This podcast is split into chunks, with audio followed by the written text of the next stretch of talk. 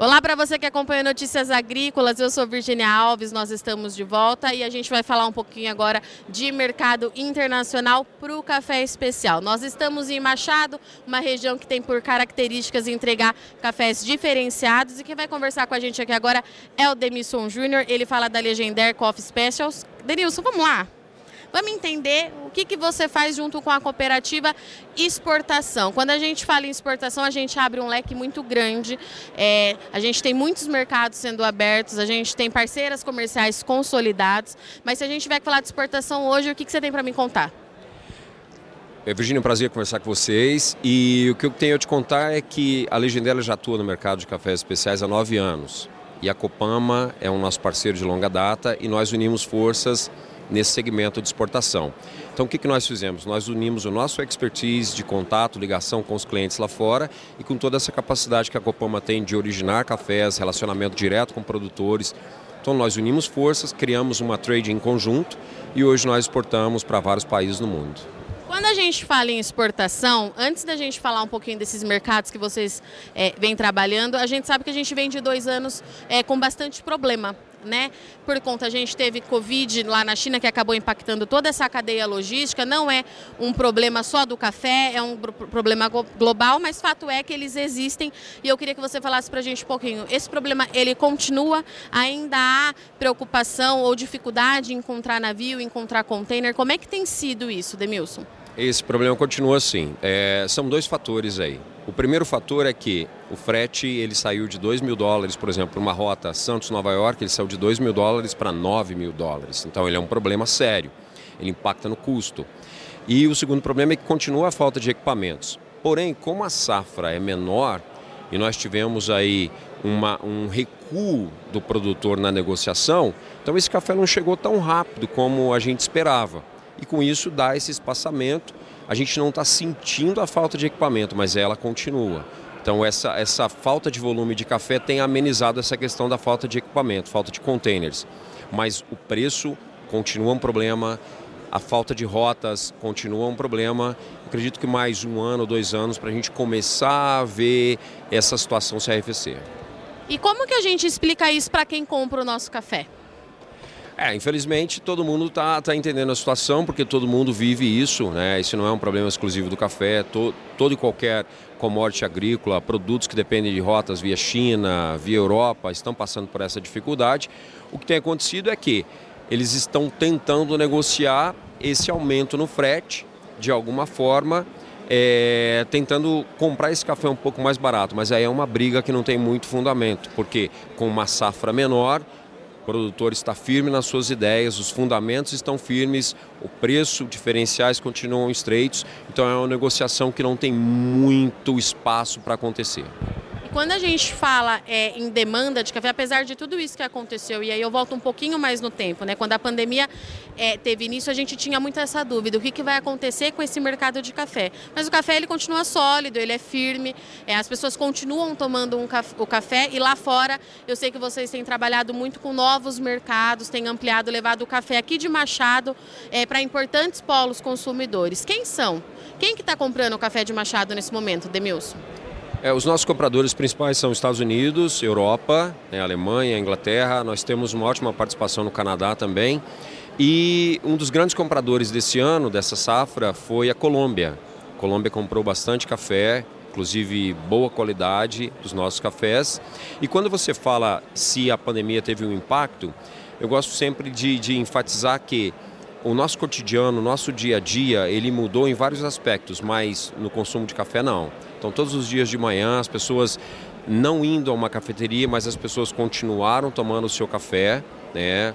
rotinamente, porque é um hábito mundial. Nós temos esse hábito muito forte em nossas vidas e o consumo, na verdade, ele subiu, ele aumentou.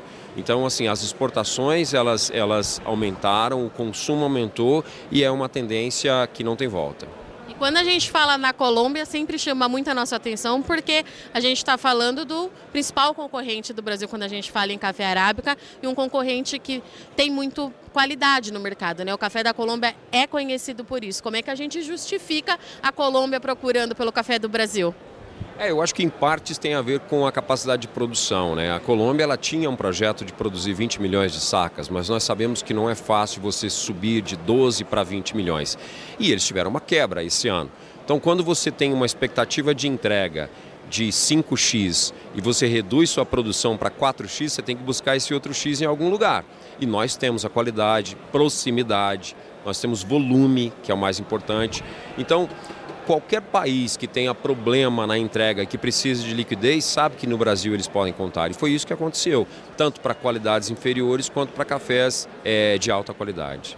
Demils, quando a gente fala em entregar café do Brasil para a Colômbia em qualidade, é, a gente pode afirmar então que de fato a gente tem café para entregar, para atender os mais exigentes mercados, os mais diversos pedidos? Como é que você faz a leitura disso tudo?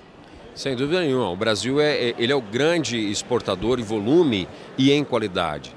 Então nós temos a capacidade de entregar é, um café especial para qualquer região do planeta. Nós temos capacidade de entregar um café comercial, de negociar várias qualidades. E esses parceiros, então quando você toma um café, por exemplo, em Dubai, um café na, na Argentina, um café em Nova York, você está tomando, de certa forma, num percentual maior ou menor, um café do Brasil. Isso é fato. Um terço do café global é brasileiro.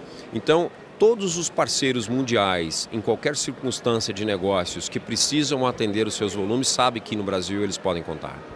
E essa parceria junto com a, Co com a Copama, ela está chegando a um ano e são mais de 100 contêineres embarcados nesse período é, e aberturas de mercados interessantes. Duas perguntas. É, esse volume, ele surpreendeu e qual é o mercado que chama atenção e que você acha que a gente precisa ficar de olho daqui para frente? Esse volume ele surpreendeu porque nós começamos com uma expectativa um terço menor, né? E de repente nós vimos esse volume crescer e o que é mais satisfatório é que nós estávamos prontos para atender. Então nossa expectativa era fazer algo em torno de 30, 50 contêineres no primeiro ano para estruturar. Nós fizemos 100 na parceria Copama Legender e a nossa expectativa é dobrar esse número.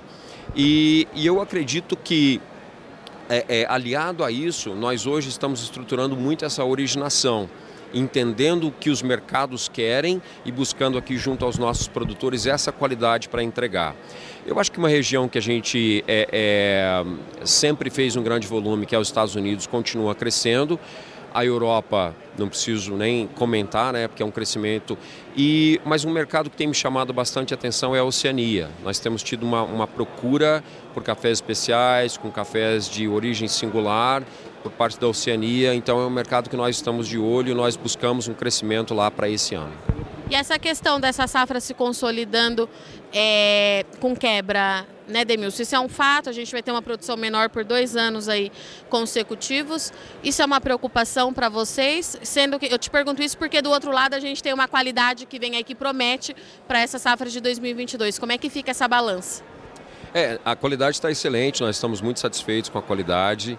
É, de fato, teremos é, menos café para negociar, mas nós estamos, a parceria com o Pama Legendé está numa posição privilegiada, porque os nossos compromissos com exportação, eles estão muito seguros, muito equilibrados. Então, logo nós teremos mais café para oferecer, porque o nosso compromisso é a curto prazo. Então, nós entramos nesse mercado com um grau de comprometimento baixo, isso é bom, porque nós não estamos com um grau de comprometimento que nos impeça de crescer. Muito pelo contrário, nós agora estamos com os livros abertos para participar desse crescimento para esse ano.